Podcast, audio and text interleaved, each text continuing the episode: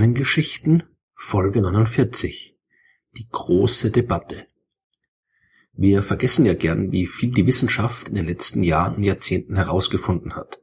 Und das bedeutet, dass wir auch gern vergessen, wie wenig wir Menschen vor nicht allzu langer Zeit noch gewusst haben. Noch vor wenig mehr als einem halben Jahrhundert waren wir zum Beispiel nicht sicher, wie die Sonne ihre Energie erzeugt. Das haben wir erst in den 1950er Jahren herausgefunden. Und auch wenn wir heute sehr viel über das Universum wissen, war das nicht immer so. Wir wissen heute, dass das All ständig expandiert, dass es voll ist mit unzähligen Galaxien, von denen eine unsere eigene Milchstraßengalaxie ist. Wir kennen den Platz der Sonne in der Milchstraße und den Platz der Milchstraße im Rest des Universums. Aber vor 100 Jahren hat niemand eine Ahnung davon gehabt. Keiner hat gewusst, wie groß das Universum ist und wie unser Platz darin aussieht. Es gab natürlich jede Menge Hypothesen und Vorschläge, aber vorerst keine Möglichkeit, die Wahrheit herauszufinden. Also blieb einem nichts anderes übrig, als die vorhandenen Daten so gut wie möglich zu analysieren und die bestmöglichen Schlüsse daraus zu ziehen. Und genau das war der Zweck einer der berühmtesten Diskussionen in der Geschichte der Astronomie. Am 26. April 1920 trafen sich die Astronomen Harlow Shapley und Heber Curtis im National Museum of Naturgeschichte in Washington, um öffentlich darüber zu diskutieren, wie groß das Universum ist und wo wir uns darin befinden. Beide hatten ganz unterschiedliche Ansichten und repräsentierten die beiden großen Fraktionen, die in dieser Frage damals existierten. Beide haben in wissenschaftlichen Vorträgen die Daten und Beobachtungen dargelegt, die ihre Ansicht stützen sollten, und danach haben sie öffentlich miteinander diskutiert. Diese Veranstaltung hat einen großen Eindruck auf die restlichen Wissenschaftler und die Medien gemacht und ist als die große Debatte in die Geschichte eingegangen. Harlow Shapley war zum Zeitpunkt der Debatte 34 Jahre alt. Der hat an der Universität Princeton gearbeitet und dort unter Henry Norris Russell studiert, den die Astronomen vom berühmten Herzsprung-Russell-Diagramm kennen werden, das ich auch in Folge 14 der Sternengeschichten schon mal kurz vorgestellt habe. Shapley hat sich mit veränderlichen Sternen beschäftigt und wollte die benutzen, um mehr um die Form und die Größe der Milchstraße und die Position der Sonne in der Milchstraße herauszufinden. Dazu hat er die Kugelsternhaufen beobachtet, die man überall am Himmel sehen kann. Das sind große kugelförmige Ansammlungen von Sternen, die man auch noch in großer Ferne beobachten kann. Und erst wenige Jahre vorher hatte Henrietta Swan Leavitt entdeckt, dass man veränderliche Sterne zur Entfernungsbestimmung nutzen kann. Die Periode, mit der diese Sterne ihre Helligkeit ändern, die hängt direkt mit der absoluten Helligkeit zusammen. Und wenn man weiß, wie hell ein Stern tatsächlich leuchtet, was man über die Periode herausfinden kann, und das dann mit der beobachteten Helligkeit vergleicht, dann kann man daraus berechnen, wie weit er weg ist. Je schwächer der Stern leuchtet, desto weiter muss er weg sein. Und Shapley hat in den äh, Kugelsternhaufen nach veränderlichen Sternen gesucht und so ihre Entfernung zur Sonne bestimmt. Und dabei fand er zuerst heraus, dass die Milchstraße viel größer zu sein schien, als man bisher dachte. Er konnte außerdem herausfinden, wo sich die Sonne in der Milchstraße befindet. Damals war man noch mehrheitlich der Meinung, die Sonne müsse sich genau im Zentrum befinden. Dann müsste sich aber auch die Kugelsternhaufen gleichmäßig um die Sonne herum verteilen. Und das waren sie eben nicht, wie Shapleys Messungen gezeigt haben. Shapley kam zu dem Schluss, dass die Sonne weit entfernt vom galaktischen Zentrum sein müsse. Auch zur Rolle der sogenannten Nebel hat er eine klare Meinung. Mit Nebel hat man damals alles bezeichnet, was bei der Beobachtung des Himmels nicht eindeutig punktförmig wie ein Stern oder scheibchenförmig wie ein Planet aussieht. Überall am Himmel hat man diese wolkenartigen Gebilde sehen können, die verschiedene Farben und Formen hatten. Keiner hat gewusst, worum es sich dabei handelt. Viele Astronomen haben gedacht, dass es tatsächlich einfach große Gaswolken sind, große Nebelwolken, die sich in der Milchstraße befinden und aus denen irgendwann mal Sterne entstehen.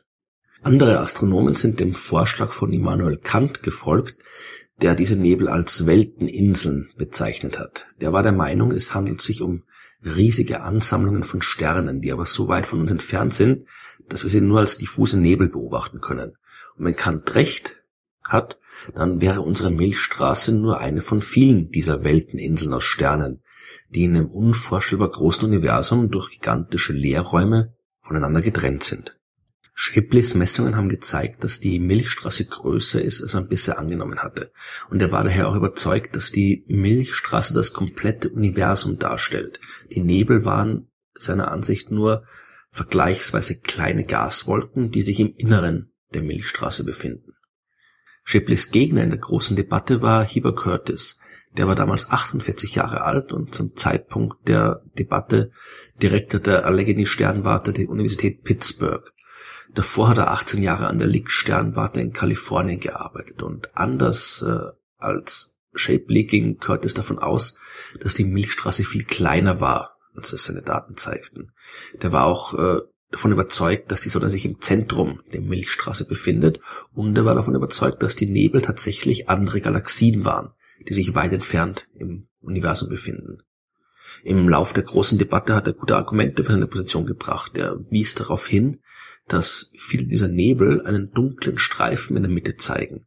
Und genau so würde auch die Milchstraße aus großer Entfernung aussehen. Denn man wusste äh, damals schon, dass die Milchstraße im Wesentlichen eine große Scheibe aus Sternen war, die von dunklen Staub- und Gaswolken durchzogen war.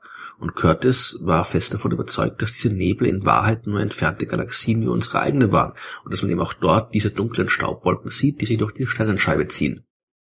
Shapley hat diese Vorstellung absurd gefunden, denn äh, diese Galaxien müssten enorm weit weg sein, Millionen von Lichtjahren von der Sonne weit entfernt. Und so große Distanzen konnten sich damals viele Astronomen nur schwer vorstellen. Und dann hat man im Andromeda-Nebel eine Nova beobachtet, die viel zu hell war. Eine Nova, die kannte man auch aus der näheren Umgebung der Sonne. Als Nova bezeichnet man äh, Sterne, die immer wieder mal hell aufleuchten und dann wieder dunkler werden. Und sowas passiert in der Milchstraße immer wieder. Wenn die Nova im Andromeda-Nebel jetzt aber tatsächlich in einer Millionen Lichtjahre weit entfernten fremden Galaxie stattgefunden hat, dann müsste die heller gewesen sein als sämtliche Sterne, aus denen diese Galaxie bestand. Heller als alle Sterne auf einmal, die dort leuchten. Und das erschien Shapley völlig unmöglich zu sein. Curtis hat mit der Beobachtung gekontert, dass man in der Andromeda viel mehr Novas beobachtet als in der Milchstraße. Das wäre dann logisch, wenn die eine weit entfernte Galaxie wäre, denn dann könnte man sie in ihrer Gesamtheit sehen und könnte dort eben alles beobachten, was es zu sehen gibt. Wäre Andromeda aber nur ein Teil der Milchstraße, dann würde es in der Milchstraße eine Region geben, in der viel mehr Nova stattfanden als anderswo, und das erschien höchst unlogisch. Shapley hat auf die Beobachtungen seines Kollegen Adrian van Manen verwiesen. Der hat an der Mount Wilson Sternwarte den Feuerradnebel beobachtet und seine Messungen zeigten, dass der sich drehte. Dieser Nebel hat eine wunderbare Spiralstruktur und Van Manen war sich sicher, dass äh, er eine Positionsveränderung der Spiralarme beobachtet hat. Der Spiralnebel dreht sich und das wäre unmöglich, wenn er Millionen Lichtjahre weit weg wäre. Denn um die Rotation aus so einer großen Entfernung beobachten zu können, hätte der Nebel sich wahnsinnig schnell drehen müssen, viel schneller als die Geschwindigkeit des Lichts. Die Debatte ging hin und her und am Ende waren zwar alle Beobachtungen und Argumente ausgetauscht, aber die beiden Astronomen waren sich natürlich nicht einig. Die Frage nach der wahren Natur der Nebel, die hat sich erst geklärt, als ein paar Jahre später Edwin Hubble, 1925 war das, äh, eindeutig zeigen konnte, dass sich der Andromeda-Nebel außerhalb der Milchstraße befindet. Der war tatsächlich Millionen Lichtjahre weit weg und eine eigene Galaxie. Das Universum war tatsächlich unvorstellbar viel größer, als man dachte, und die Milchstraße nur ein kleiner Teil dieses Universums und die Novas, die Shapley irritiert hatten, die stellten sich später als Supernova-Explosionen heraus. Von diesen viel stärkeren Sternexplosionen hat man damals noch nichts gewusst und erst später fand man heraus, dass solche Ereignisse tatsächlich kurzfristig viel heller leuchten können als eine ganze Galaxie. Und auch die Beobachtungen des Adrian van Manen, die haben sich später als fehlerhaft herausgestellt. Der konnte den Feuerradnebel unmöglich rotieren gesehen haben, denn äh, der Feuerradnebel ist in Wahrheit die Feuerradgalaxie und die ist 22 Millionen Lichtjahre von uns entfernt und rotiert viel zu langsam, um aus der Entfernung irgendwas wahrnehmen zu können. Geirrt hat sich Curtis allerdings, was die Position der Sonne in der Milchstraße anging. Die befindet sich nicht im Zentrum, sondern tatsächlich in einem der Randgebiete, genauso wie es Shapley berechnet hatte. Bei der Größe der Milchstraße sind beide falsch gelegen. Unsere Galaxie ist kleiner als Shapley es angenommen hatte, aber größer als Curtis dachte.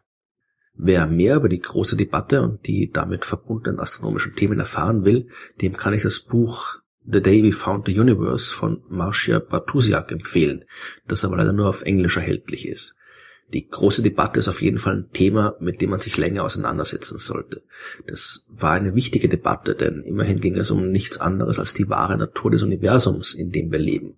Und neben den faszinierenden wissenschaftlichen Themen zeigt die Geschichte der großen Debatte auch noch wunderbar, wie Wissenschaftler im Idealfall miteinander umgehen, wenn sie ein großes Problem zu lösen haben.